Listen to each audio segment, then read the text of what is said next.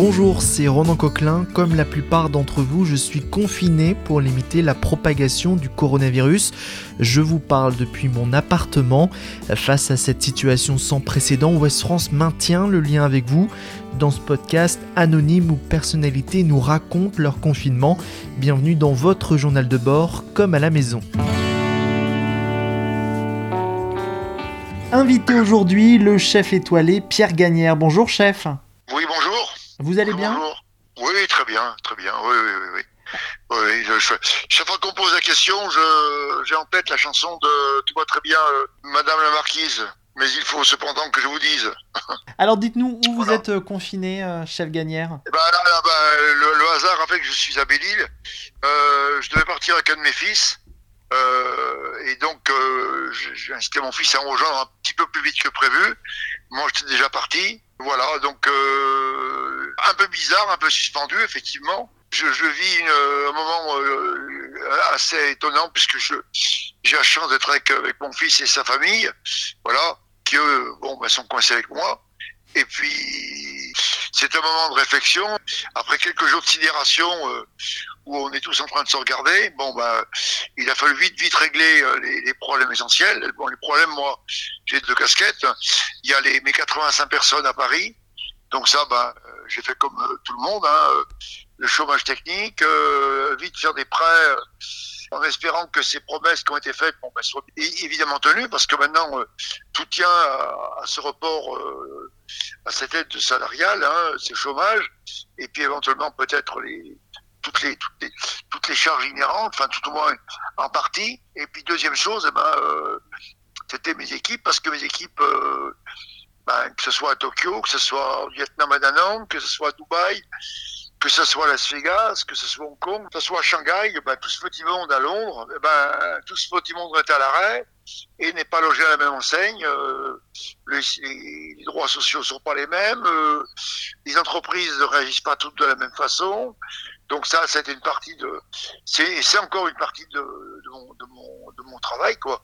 C'est de m'occuper des, de, de, ces, de ces gens qui défendent mon nom depuis déjà de nombreuses années à l'étranger.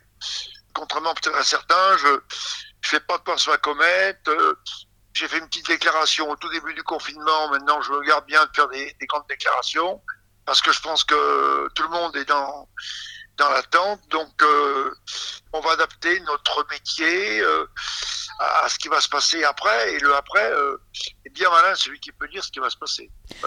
18 chefs ont signé une tribune dans le journal Le Figaro. Ils demandent au président de rouvrir les restaurants. C'est un cri d'alarme Oui. parce que nous avons envie de sauver nos entreprises, écrivent-ils. Oui, Euh, Vous êtes à la tête donc de plusieurs restaurants, vous l'avez dit. Vous aussi, vous êtes inquiet?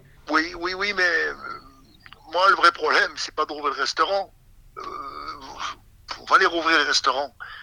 Le vrai problème, enfin, moi, j'ai pas lu la tribune, on m'en a fait part. Moi, je n'appartiens pas au collège culinaire. Je pense qu'aujourd'hui, le gouvernement euh, a bien pris la mesure de- des événements. Il y a beaucoup de tribunes qui circulent. Je dirais une de plus. Je pense qu'aujourd'hui, le vrai problème de notre métier, il va être de deux ordres, moi, je pense. Un, euh, c'est les clients. Moi, rouvrir aujourd'hui le restaurant 3 étoiles, 50 personnes, et pour faire 15 couverts, eh bien, je devrais me taper 80%, 70% de licenciement. Et du coup, là, il n'y a plus de trésorerie, il n'y a plus rien. Bien sûr, je veux que ça rouvre, mais pas n'importe comment. Pa- D'autre part, euh, je pense qu'aujourd'hui, euh, clairement, il y a un, problème de civisme. C'est la première fois d'ailleurs qu'il y a un tel euh, séisme où l'homme est pris en compte. Et ça veut dire que notre société, elle a, bien sûr, euh, elle a peut-être beaucoup de défauts, mais elle a quand même évolué. Parce que c'était pas le cas les autres pandémies. J'ai le sentiment, d'après ce que j'ai lu, entendu, que l'homme, on s'en foutait complètement. Là, bon, là, l'homme, il est au centre, de l'affaire. Donc, euh, ces clients, est-ce qu'on les aura? Donc, je pense que tout de suite, on nous ne les aurons pas. Et puis l'autre, l'autre réflexion que je me fais, notre métier avait déjà des difficultés pour recruter. Ben, je pense qu'il en aura encore parce que parce que des gens vont se poser aussi, euh, se seront posés comme moi. Ils diront mais pourquoi je travaille comme ça, pourquoi je vis comme ça, pourquoi je fais tant d'heures?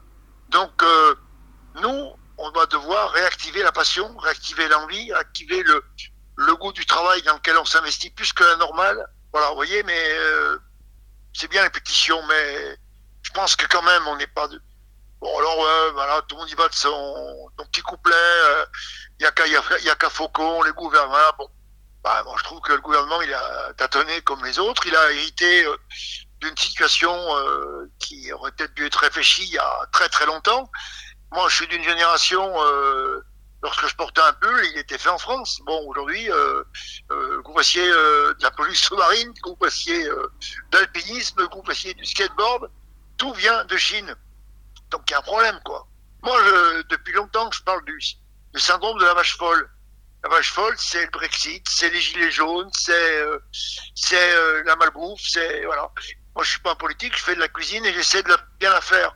Donc, euh, je donne pas de leçons. J'essaie juste par mon attitude d'être à, peu, près cohérent. Et on sent bien que, enfin, quand on a, on a une certaine expérience et qu'on a, on a un peu de vécu, que, il y a un problème, quoi. Tout est, que ce soit les médicaments, que ce soit, euh, que ce soit les bébés, que ce soit tout, tout vient d'Asie et aussi d'Inde et aussi euh, du Sri Lanka. Donc, faudra tout repenser après ce confinement, selon vous?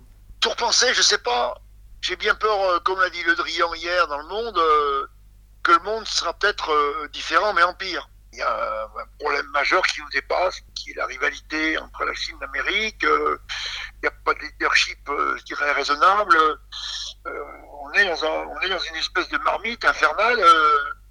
Aujourd'hui, on est plutôt dans le questionnement, et peu à peu, on va, on va trouver des solutions, et ces solutions, elles seront éminemment politiques, évidemment. Parce que je crois qu'aujourd'hui, l'État peut reprendre toute sa place, mais sa place dans le bon sens du terme, quoi. Pas en faisant, pas de façon dictatoriale, quoi. Voilà. Malgré cette situation très incertaine, on arrive à changer les idées, à travailler sur de nouvelles recettes ou pas du ah, tout? non, non, non, non, là, non, non, là, je, non. Pourtant, Dieu sait si j'aime ça. Hein. Mais là, tout de suite, euh, ma tête est pas là et je, je, je laisse couler, comme on dit.